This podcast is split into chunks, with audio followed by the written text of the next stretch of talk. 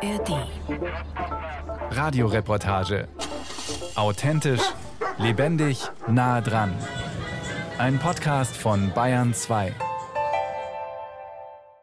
Ich heiße Masako Ota. Ich bin Pianistin und Performerin und Komponistin. Ich bin Jahrgang 60. Das heißt, ich bin jetzt 62. Wir sitzen jetzt an einem Flügel, einem Klavierflügel. Du stellst noch den Stuhl ein. Das hätte ich ja früher machen können. Masako Ota dreht energisch an dem Verstellrad des Klavierhockers, bringt ihn auf die richtige Höhe für ihre kleine Statur, dann setzt sie sich und signalisiert mir mit einem ruhigen, offenen Blick, ich bin bereit für deine Fragen. Masako hat mir am Telefon gesagt, der Atem, der sei für ihre Kunst ganz zentral. Ich betrachte nachdenklich das massive Instrument, den großen Klangkörper, die schwarzen und weißen Tasten. Hier spielen doch vor allem die Finger. Finger atmet ja auch. so wie Haut und Knochen, da sind ja den Finger drin. und äh, Klavier atmet ja auch übrigens. Ich finde einfach Klavier, diese ganze Seiten und so weiter, spüre ich auch da, die atmen, ja? total so. Ich finde auch so viele Objekte, zum Beispiel wenn ich Gemälde sehe und so, dann atme ich mit Gemälde, also innerlich. Obwohl das Gemälde ist schon so eine statische Sache, ne? Über all die Facetten ihres Lebens hinweg spannt sich der Atem als übergeordnetes Prinzip. Atmen, das versteht die erfahrene Pianistin als ständiges Ineinanderschwingen von Geben und Nehmen. Und diese Metaphern leuchten ein, denn wenn wir atmen, sind wir ununterbrochen mit unserer Umgebung im Austausch, selbst wenn wir nichts berühren, uns nicht bewegen. Wir atmen unsere Umgebung ein und geben etwas an sie ab. Der Atem steht für Verbindung, Lebendigkeit, Bewegung im Leben von Masako Ota. Und diese Art von so genau betrachten spüre ich auch, dass der Klavier so irgendwie so atmet. Auch dann in den Innen von Klavier atmet und so. Jetzt hat ja auch ein Flügel. Eben. Fliegt auch noch. Diese tiefe Beschäftigung mit dem Atem ist nicht aus reiner Muße entstanden, sondern aus einer einschneidenden Erfahrung. Eine Erfahrung, die der gebürtigen Japanerin ganz konkret körperlich den Atem raubt. Doch dazu gleich mehr. Jetzt zeigt mir die Pianistin in ihren 60ern, wie das geht, zusammen mit dem Klavier zu atmen du einfach zuerst auch beim Sitzen ganz wichtig, diese atmende Beziehung zu schaffen mit dem Klavier und auch überhaupt auch mit der Umgebung, Umwelt. So, ne? und, und dann. Äh Masako verstummt plötzlich, schließt die Augen und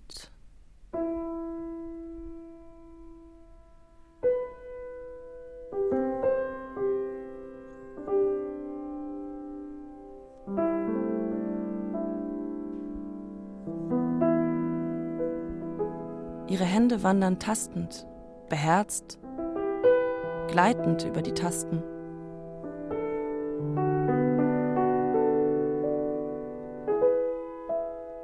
Ihr eigener Atem ist ruhig, kaum wahrnehmbar.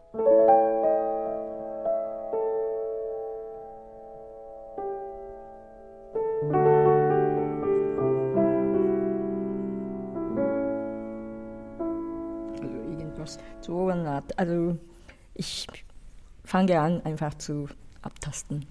Und dann atme ich dann zusammen und so fange ich an. Und ich? Ich atme plötzlich buchstäblich auf, vielleicht zum ersten Mal an diesem Tag. Wenn sie so improvisiert, scheinen ihr die Töne zuzufliegen wie die Luft, die sie einatmet. Sie lässt sich buchstäblich inspirieren. Das lateinische Wort Inspiratio bedeutet Beseelung, Einhauchung, Geist. Und wie atmen Sie gerade? Das ist eben äh, übertragend. Deswegen, wenn ich dann beim Spielen so gut atmen kann und so frei bin, dann kann ja auch als Publikum, als Zuhörer auch frei sein und das wünsche ich mir auch immer, dass das mir gelingt, das mit dem Publikum zu atmen durch Musik.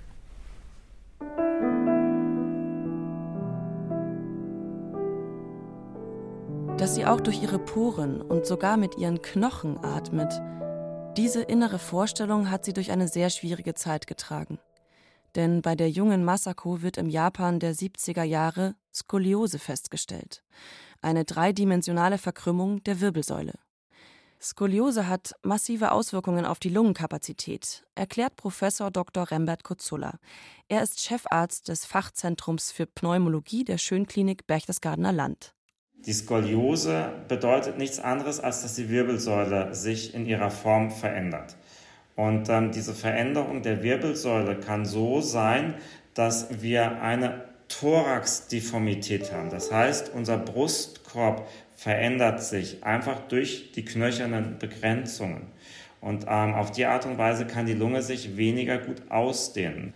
Sie stellen sich das dann so vor, als wäre Ihre Lunge gefesselt, als würden Sie eine Eisenkette um die Lunge legen und hätten damit weniger Volumen, was in die Lunge reinkommt. Und weniger Volumen heißt weniger Sauerstoff. Und weniger Sauerstoff heißt weniger Leistung. Die Lunge ist ein sehr elastisches Organ und bei einem ungehinderten Atemvorgang kann man sie sich vorstellen wie ein Gummiband, erklärt der Pneumologe. Bei der normalen Atmung ist das Zwerchfell der Hauptmuskel der Einatmung. Durch das Zusammenziehen des Zwerchfells, durch die Kontraktion, wie wir sagen, wird die Lunge nach unten gezogen. Dadurch ist es so, dass der Druck in der Lunge unter den atmosphärischen Druck sinkt. Und dann kann Sauerstoff über die Atemwege in die ausgedehnte Lunge einströmen. Sobald das Zwerchfell wieder locker lässt, atmen wir aus. Doch bei einer Skoliose stößt die Lunge schnell an die verkrümmte Wirbelsäule. Für die jugendliche Masako Ota war dieses Eisenkettengefühl nicht nur ein inneres, sondern auch im Außen eine spürbare und beklemmende Realität. Von 13 bis 18. Lebensjahr habe ich so eine Oberkörperkorsett getragen, das heißt Milwaukee, also aus Amerika, Milwaukee Korsett. Und das war dann schon, schon ziemlich harte Sachen, weil das ist so ein bisschen wie Roboter. Also ich hatte auch so Kinnhalter und dann äh, zwei ganz dicke Metallschiene vorne und nach hinten auch noch. Und Tag und Nacht musste ich das tragen. Das ist also auch beim Schlafen. Und also eigentlich Ausnahme war nur beim Sport machen und Schwimmen und Baden. Und ja, es war schon also eingeengt. Ich erinnere mich eigentlich nicht so, dass ich vorstellig darunter geritten hätte. Also das war auch so meine Umgebung in der Schule und auch meine Familie sowieso. Es war eigentlich wirklich sehr warmherzig und es war nicht das Problem. Nur ich habe immer gedacht, das ist ja ein bisschen wie Gefängnis, ja, so eine Art von Korsett. Wer ein Bild davon googelt, versteht sofort, was Masako mit Gefängnis meint feste Schalen um Bauch und Rücken, mehrere Metallstreben von Steißbein bis Nacken und eine Halterung um Nacken und Kinn.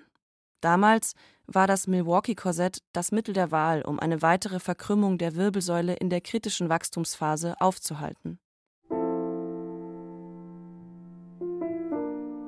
Dass sie das knöcherne und das metallische Gefängnis nicht verändern kann, das begreift die junge Masako schnell. Sie akzeptiert, dass sie nicht Fahrrad fahren kann. Ihre Mutter schneidert ihr fantasievolle Kleidung, die sie darüber hinwegtröstet, dass ihr viele normale Klamotten nicht passen.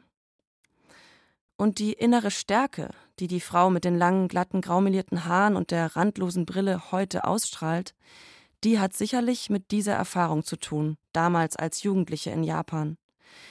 Da entscheidet sie sich nämlich nicht gegen das Unveränderbare, gegen das Gefängnis, das ihre Atmung und Bewegung umzingelt, anzukämpfen, sondern sie entscheidet sich dafür, genau darin Freiheit und Leichtigkeit zu suchen. Ihr Vater bringt sie dann auf die Idee, eine alte, aber eher unbekannte japanische Körperphilosophie namens Seitai zu praktizieren. Masako Ota nennt es auch japanisches Yoga, wobei im Gegensatz zu indischen Yoga-Übungen der Atem und die Bewegung hier völlig frei und ohne Regeln fließen. Am Anfang steht eine simple Grundübung, aus der dann freie, individuelle Bewegung entsteht. Und die ist vergleichbar mit den unbewussten Bewegungen im Schlaf, erklärt Masako Ota. Die Bewegungen, die wir machen, während sich unser Körper regeneriert. Und das ist dann wirklich so ein bisschen wie Fischbewegung. Einfach Knochen gar nicht so zu spüren oder so. Und dass dieses Gefühl, dass der Knochen nicht so eine statische Sache ist, sondern dass der Knochen atmet. Masako Ota bohrt im Sitzen die Finger beider Hände tief in die weiche Stelle unter dem Brustbein, dort, wo der Solarplexus sitzt, das Sonnengeflecht. Es ist eine unentbehrliche Schaltstation zwischen dem Hirn und den Organen und wird in älteren Schriften auch als Unterleibsgehirn bezeichnet, als Sitz der Emotionen. Masako belässt ihre Finger im Solarplexus und beugt sich mit der Ausatmung nach vorn. Nach einigen Wiederholungen sitzt sie ruhig da und lässt ihren Körper entscheiden, welche Bewegungen, welchen Atemfluss er jetzt impulsiv machen möchte. Sie hebt die Arme leicht, dreht sich, lässt sie wieder sinken. Und da ist auch Gedanke, unser Körper ist ein Lederbeutel, dann Wasser gefüllt ist. Und dann da drin schwimmt ja dann äh, Wirbelsäule. Und dieser Gedanke, das hat mir jetzt wirklich sehr geholfen, weil dann das eben nicht so statisch ist und dann kannst du wirklich so drin schwimmen, in deinen Körper auch schwimmen, sozusagen schwapp schwimmen. So. Und das ist so für mich ganz angenehme Vorstellung. Die Pianistin umspielt die Gefängnismauern ihres Brustkorbs wie ein Fisch und schafft sich so den Raum, den sie braucht. Ihre innere Vorstellung von Körperlichkeit kann sich verwandeln. Deswegen diese ganze Verkrümmung und ganze Problem von der Wirbelsäule ist dann einfach sozusagen nicht bleibendes, weil dann bist du eigentlich immer in Bewegung. Jeder Moment ist anders und das ist irgendwie in mir schon eingraviert, so als meine Lebensvorstellung. Ja. Und dieses Wissen möchte sie auch mit anderen teilen. In Workshops verbindet Masako Ota Klavierspielen mit der chinesischen meditativen Bewegungskunst Tai Chi und mit japanischer Shodo-Kalligraphie.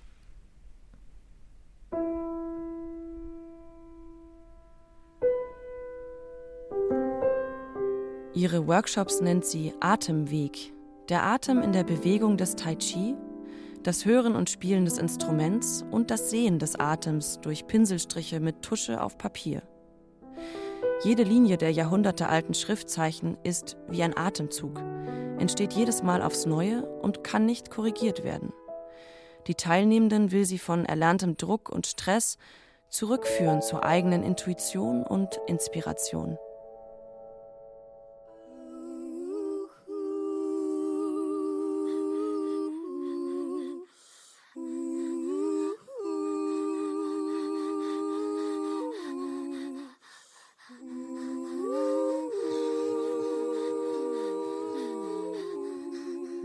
Der Atem ist unsichtbar, außer wenn er in der Winterluft gefriert, wenn man ihn gegen ein Fenster haucht, wenn man ihn mit Pinseln und Tusche auf Papier bringt. Oder wann noch? Ich habe einen Kurzfilm gemacht, der ein, äh, ein Pärchenszene in Stummfilm zeigt, wo die Frau ganz viel will und der Mann im Grunde genommen nur stumm wie so ein Toter da sitzt. Das ist Zadek Asseili, er ist Drehbuchautor in Berlin, Vater zweier Kinder und gibt Filmworkshops für Jugendliche. Sadek wurde in einem Moment plötzlich klar, dass er, ohne es zu merken, in seinen Filmen immer wieder den Atem sichtbar macht. Und es ist alles schneller mit Jumpcuts.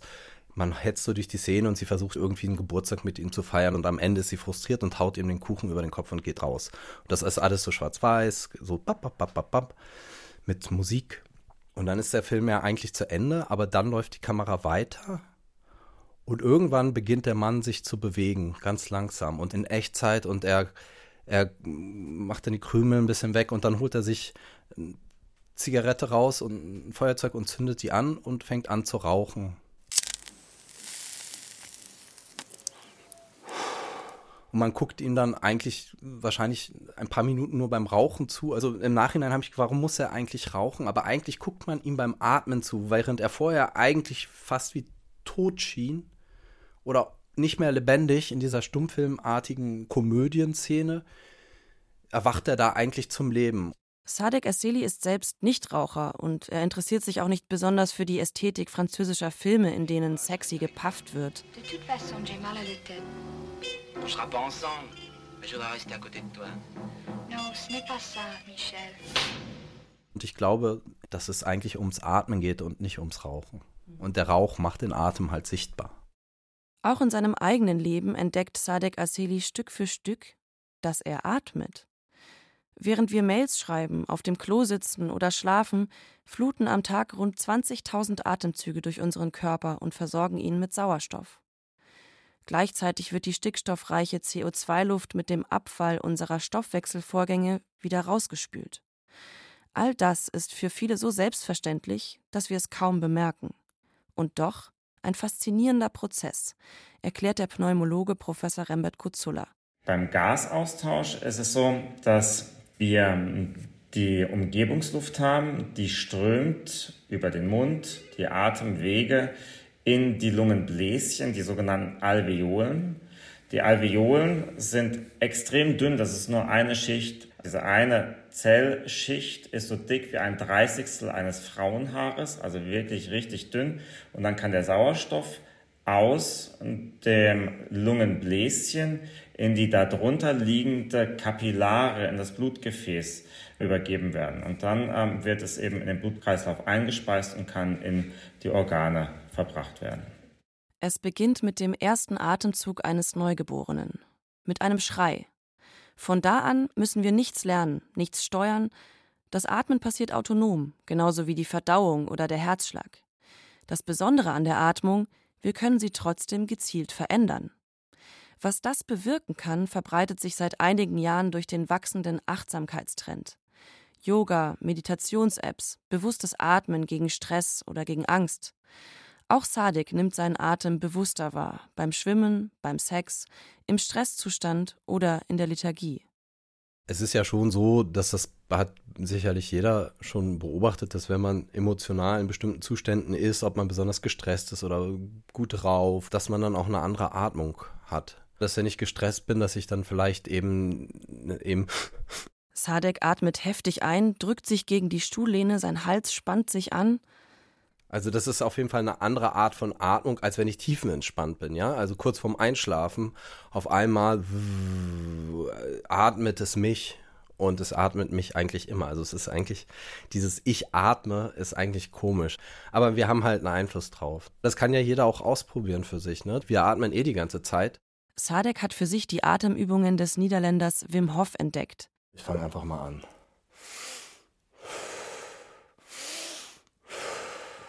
Sie wirken auf ihn aktivierend, funktionieren wie eine Hyperventilation, bei der sehr viel Sauerstoff ins Blut gelangt. Deswegen setzt er sich auch dazu hin. Nach einer Minute heftigen Atems hält Sadek eine sehr lange Zeit den Atem an. Bei Schlappheitsgefühl oder depressiven Verstimmungen kann das seinen ganzen Tag verändern, energetisierend wirken, fast kathartisch, sagt er. Eine Extremerfahrung, bei der einem schon mal schwindelig werden kann. Ich hab's auch probiert. Ausatmen in fünf Sekunden. Vier, drei, zwei, eins. Es kribbelt so ein bisschen im Körper und der Kopf ist so ein bisschen leicht. Mhm. Ja, genau. Später forsche ich nach. Wim Hof hat aus seiner Methode eine Marke gemacht, die er mit zahlreichen Extremsportrekorden untermauert. Der längste Eisbader der Welt, in Shorts auf den Kilimanjaro und, und, und. Es existieren unzählige Techniken und Atemgurus, Körperphilosophien von Yoga über Pilates bis Feldenkreis. Für Sadek zählt, was intuitiv gut tut. Ich bin auf dem Weg zu Christine Meine. Sie ist eine erfahrene Atemtherapeutin in München. Und ich fange an, mich zu beobachten, ich bin ein bisschen in Eile, will nicht zu spät kommen und schalte instinktiv mein Mikrofon an. Atme ich gerade falsch? Zu hastig? Zu flach?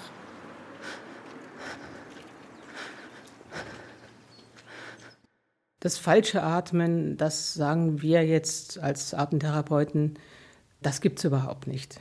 Es gibt nur ein Atmen, wo ich merke, jetzt wird es schwierig für mich.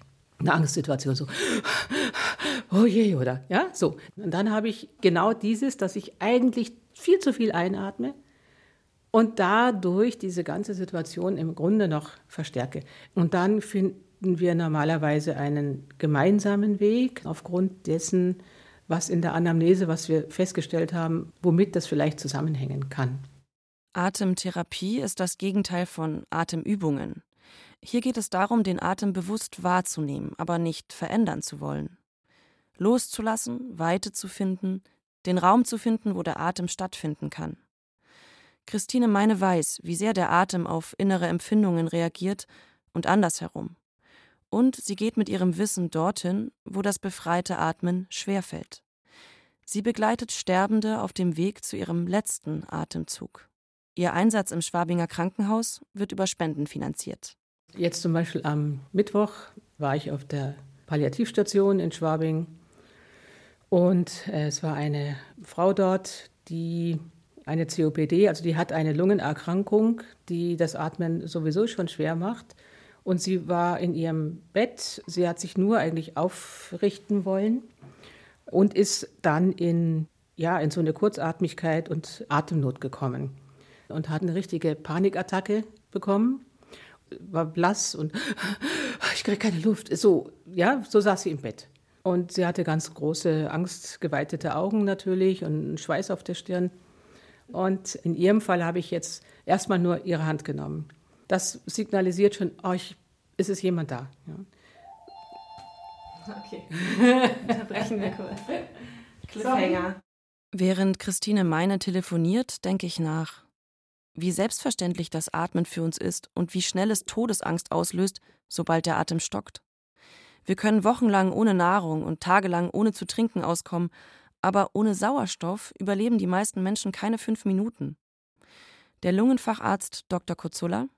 Wir wissen, dass ähm, Patienten, die chronische Lungenerkrankungen haben, wie zum Beispiel die Rauchererkrankung, die COPD, dass die Veränderungen in ihrem Hirn haben, die mit Angst vergesellschaftet sind, die ähm, dort Schwierigkeiten haben, dann eben auch Bewegung durchzuführen aufgrund von Angst. Also das heißt, da werden ganz, ganz viele Dinge miteinander verschaltet und das Hirn hat die Aufgabe, dann eben diese ganzen zuführenden Reize zu verarbeiten, um dann letztendlich dem Körper irgendeine Handlungsanweisung zu geben. Genannt wird es auch das Atemzentrum im Hirn. Christine Meines Patientin wirkt in diesem Moment vor Angst völlig gelähmt. Die Atemtherapeutin nimmt also zunächst nur ihre Hand und signalisiert, ich bin da. Dann habe ich angefangen, erstmal so an den Schultern, nur mal so die Hand hingelegt und ihr gesagt, versuchen Sie mal auszuatmen. So, und das geht dann eine ganze Weile. Ich atme dann auch mit. Sie atmet dann und ich atme dann.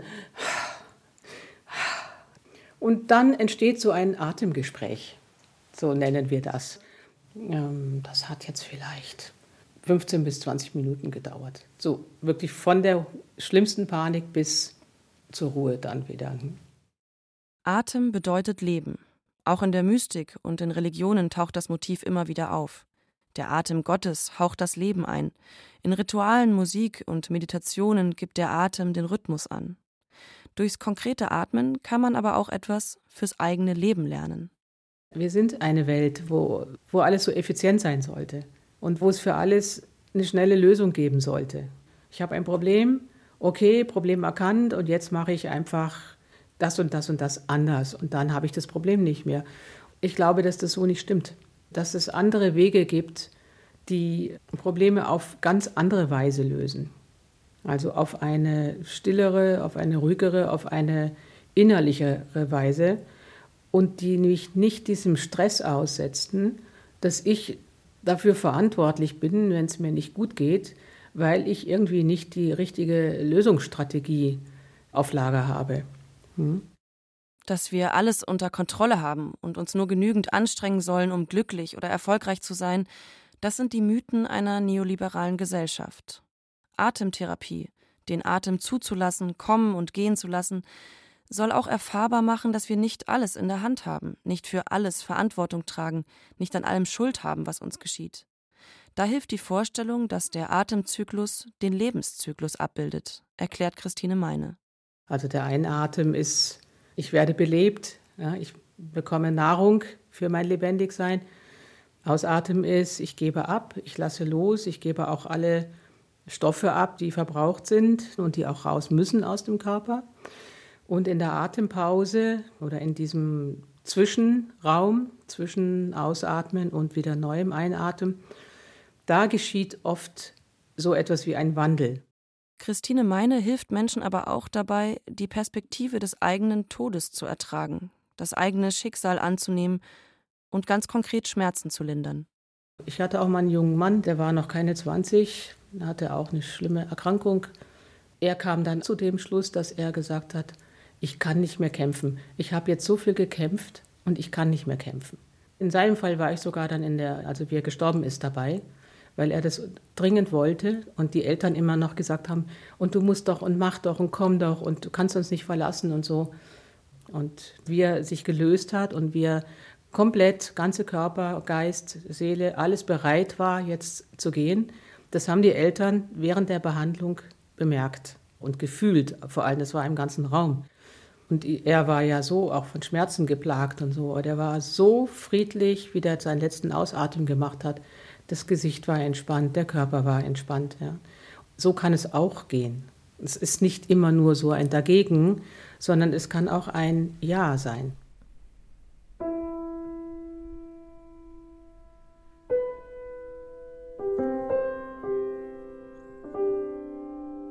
Von Christine Meine lerne ich, dass ich, wie alle Menschen auf der Welt, ein ganz eigenes Atemmuster habe, individuell und einzigartig wie mein Fingerabdruck. Und dass sich einschneidende Erfahrungen, Traumata oder dauerhafter Stress in meine Art zu atmen einschreiben können. Die Atemtherapie sagt, wie wir atmen, so leben wir. Diese Atemmuster, die wir haben, die lernen wir eigentlich schon in unserer Kindheit. Wir gucken sie sogar teilweise von unseren Eltern ab. Also das ist auch etwas, was völlig unbewusst normalerweise ist. Und durch diese Atembehandlungen und auch Gespräche, die vielleicht darüber geführt werden, kann sowas zu Bewusstsein kommen. Und ich kann ganz bewusst mal wahrnehmen, wie atme ich eigentlich und was bedeutet das für mich? Und dann kommen plötzlich Erinnerungen, ja, weiß nicht, Mutter oder Vater äh, hat mich vielleicht verprügelt, ja, so. Und plötzlich merke ich, hier ist immer so eine Spannung, also im Zwerchfell, da ist nicht genug Bewegung. Dann kann sich was verändern. So. Wenn ich dranbleibe und wenn ich wirklich sage, ja, es ist so und ich habe diese Bilder und ich habe diese Erfahrung und ich weiß, was da war und ich kann den Zusammenhang herstellen zwischen dem, was ich erlebt habe, emotional, und dieser Spannung, die ich da habe, dann geht es fast von alleine, dass sich das, die Spannung so löst und die Atmung vertieft und ich mich dadurch wieder lebendiger fühle. Das kann sein, dass dann auch Tränen kommen oder manchmal geht es halt nicht, dass es sich nur über die Atemtherapie löst, sondern dann braucht es vielleicht noch zusätzlich eben weitere Gespräche oder vielleicht sogar eine ganze Therapie. Hm. Also es ist leider kein Allheilmittel. Nein. Ich glaube, es ist ein Allheilmittel, aber nicht in dem Sinne, dass ich sozusagen das einsetzen kann, alles zu heilen. Aber es heilt. Bisschen rätselhaft. Ja, so ist es. Auch in Zeiten der Härte, auch in Begrenzungen oder Schicksalsschlägen kann der Atem frei fließen. Das ist auch Masako Otas Überzeugung. Die Pianistin setzt sich noch einmal an den Flügel für ein Präludium von Bernd Alois Zimmermann.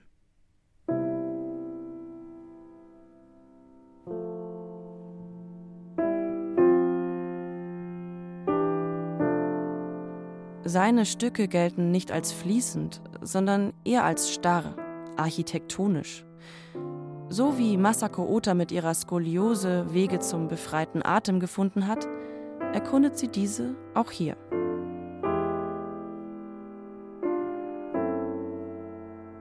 Ich spüre von seiner Musik unglaublich viele Atmung und äh, dass da die Gebäude auch noch atmen kann.